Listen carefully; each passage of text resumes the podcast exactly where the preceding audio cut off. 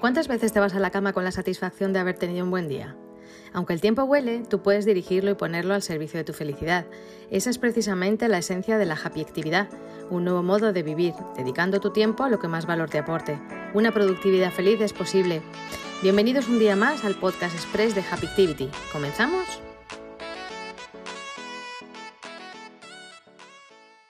Hola, soy Gema Martínez y como en cada podcast, feliz de acompañaros durante un ratito a este apasionante mundo de la actividad. Espero que os quedéis con nosotros. Hoy vamos a tratar un tema muy interesante. ¿Cuáles son los mejores hábitos para un teletrabajo más productivo? Os recuerdo también que antes de terminar nuestro programa tendremos la oportunidad de disfrutar de un pequeño consejo de nuestra entrenadora de productividad y motivación, Cristina Moreno Bayo, que como siempre os va a encantar.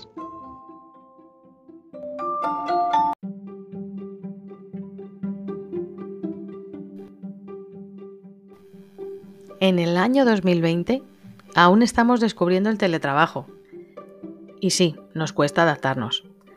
Si no, pregunta a tu abuela si en su época se podría imaginar que todo el mundo iría con un teléfono por la calle. O a tu tatarabuela, si se podría imaginar hablando con algún familiar lejano si no era solo por carta.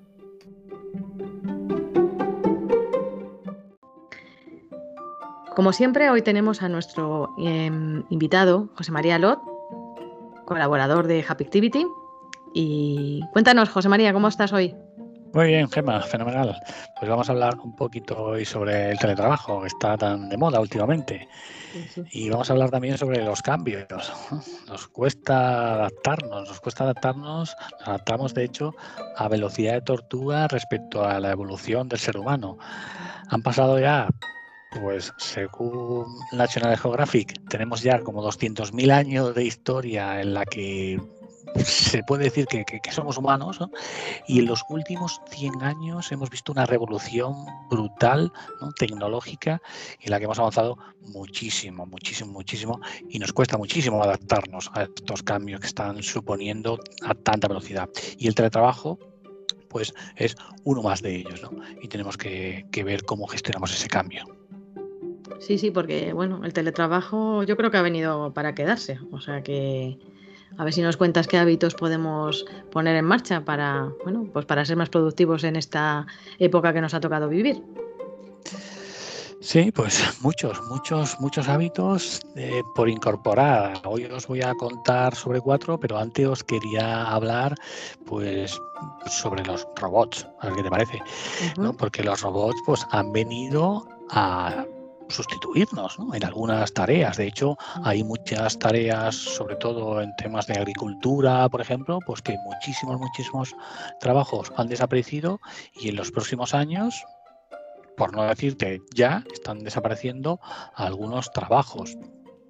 Muchas habilidades blandas serán una piedra angular en la formación del futuro. algunas como escucha activa, empatizar, tal, pues serán claves y otras más puramente del hacer, más rutinario, pues estas acabarán dejando de hacerse.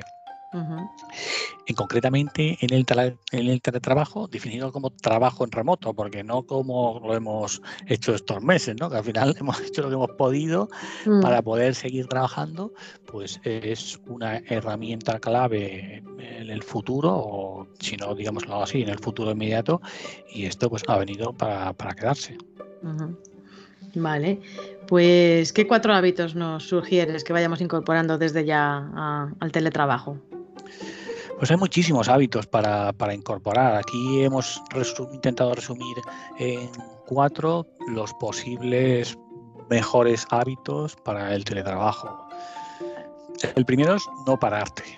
No pararte en el sentido de tu cuerpo es el motor de tu trabajo, por lo tanto tiene que estar activo, tienes que hacer algo de deporte. ¿eh? Hay personas que están ahí todo el día en casa trabajando muchísimas horas.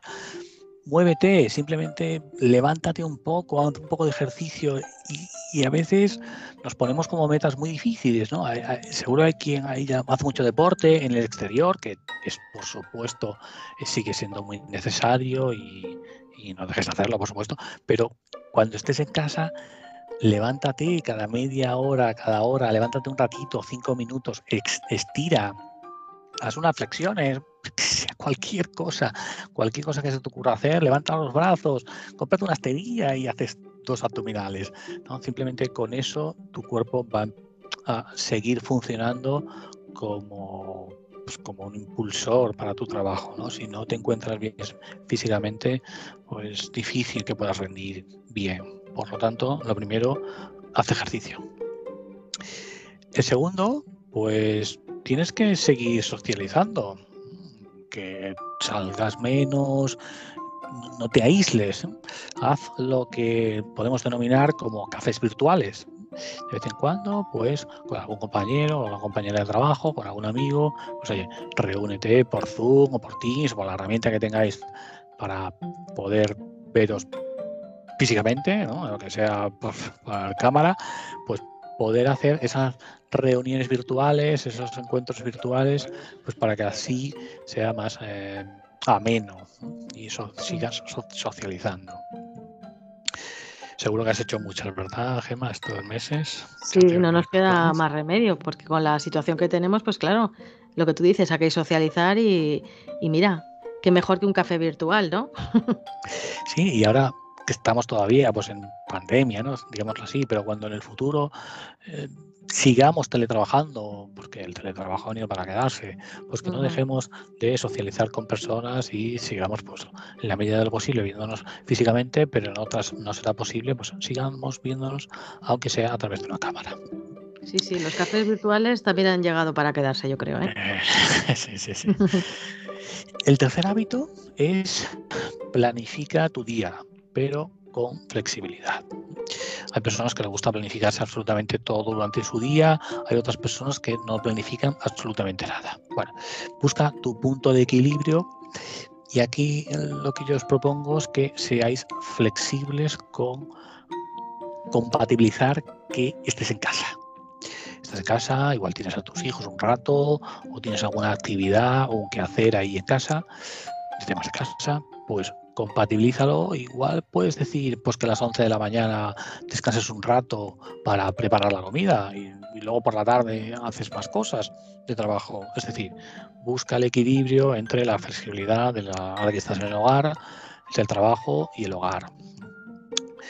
Te evitas desplazamientos, por lo tanto ese tiempo que estás ganando, busca tu planificación con flexibilidad. Sería el tercer hábito.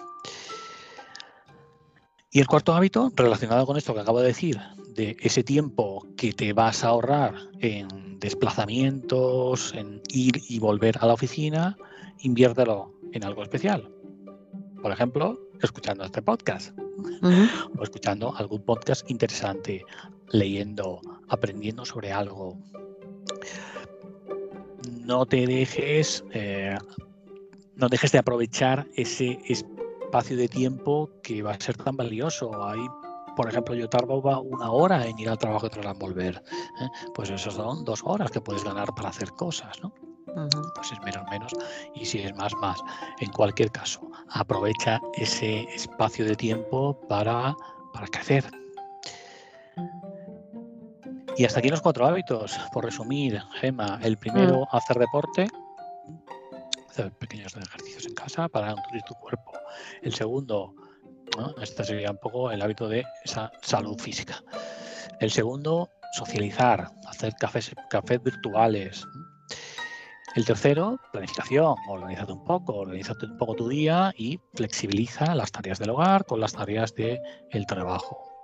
Y el cuarto, invierte ese tiempo que vas a ganar porque te vas a ahorrar el tener que desplazarte de casa a la oficina, de oficina al trabajo, en tareas que sean algo especial para ti, por ejemplo, en crecimiento personal o en lo que te apetezca hacer, ¿vale? Para aprovechar ese tiempo.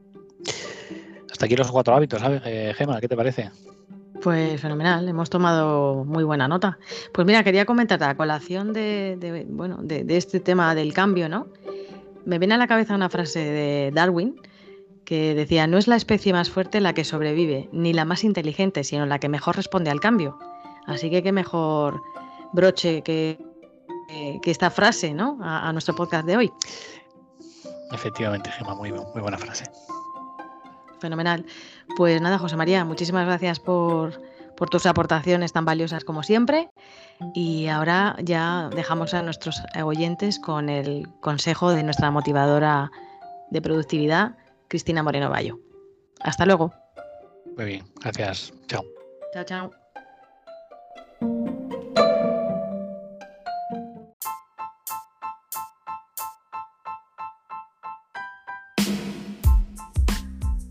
Bueno, y ahora lo prometido, os dejamos con el consejo de Cristina Moreno Bayo, nuestra entrenadora de motivación y productividad. Esperamos que os guste. Cristina es creadora de Happyctivity. Tras demasiados años viviendo la vida que le tocaba, decidió recalibrar su brújula y empezar a vivir la vida que quería. El vídeo de hoy es especial por dos motivos. El primero es porque cuento con la colaboración estelar de mi amigo y vecino Alberto. Y la segunda es porque lo que os voy a compartir es algo de lo que me examino en la universidad la semana que viene, que es el modelo circular transteórico. ¿Por qué puede ser interesante para ti? Pues porque lo que hace este modelo es recoger las seis etapas por las que pasa cualquier persona que quiera mejorar algún aspecto de su estilo de vida. Así que yo te voy a contar esas seis fases porque es interesante identificarte en cada una de ellas para saber cómo gestionar los distintos niveles de motivación por los que vas a pasar. Así que vamos allá con la primera fase, que es cuando todavía no eres ni siquiera consciente de que tienes un problema. Algo del tipo de lo siguiente.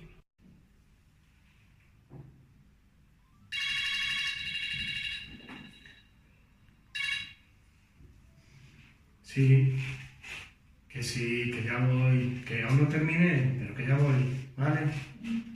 Vale, venga, chao. En la siguiente fase te das cuenta de que algo no va bien, pero todavía no estás lo suficientemente motivado como para cambiarlo.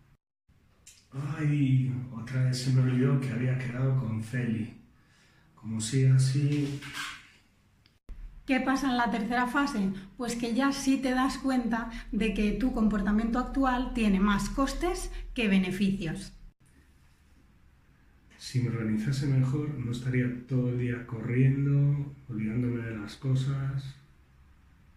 Y así llega la fase de acción, donde estableces los primeros pasos para el cambio. ¿Dónde habré dejado la tarjeta que me dio Chris en aquel taller de gestión del tiempo? Pues voy a llamarla y me pongo ya con ella. La quinta fase es la fase de mantenimiento, donde ya has conseguido ese cambio y te esfuerzas en mantenerlo. En este caso, Alberto concilia mejor y tiene más tiempo pues, para disfrutar de su hobby querido del túnel del viento. Pero ojo, que hay una sexta fase.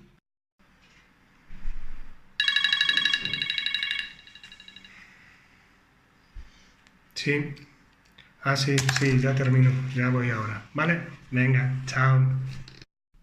Efectivamente, como modelo circular que es, puedes volver a las fases anteriores y tener alguna recaída, pero esto está bien saberlo para gestionar la frustración que eso conlleva y saber que al ser un modelo circular llegará un punto que después de la fase de mantenimiento consigas consolidar ese nuevo aspecto de tu estilo de vida. Así que a disfrutar del proceso y si quieres puedes contar conmigo. Activity. Tu futuro es el resultado de lo que hagas hoy.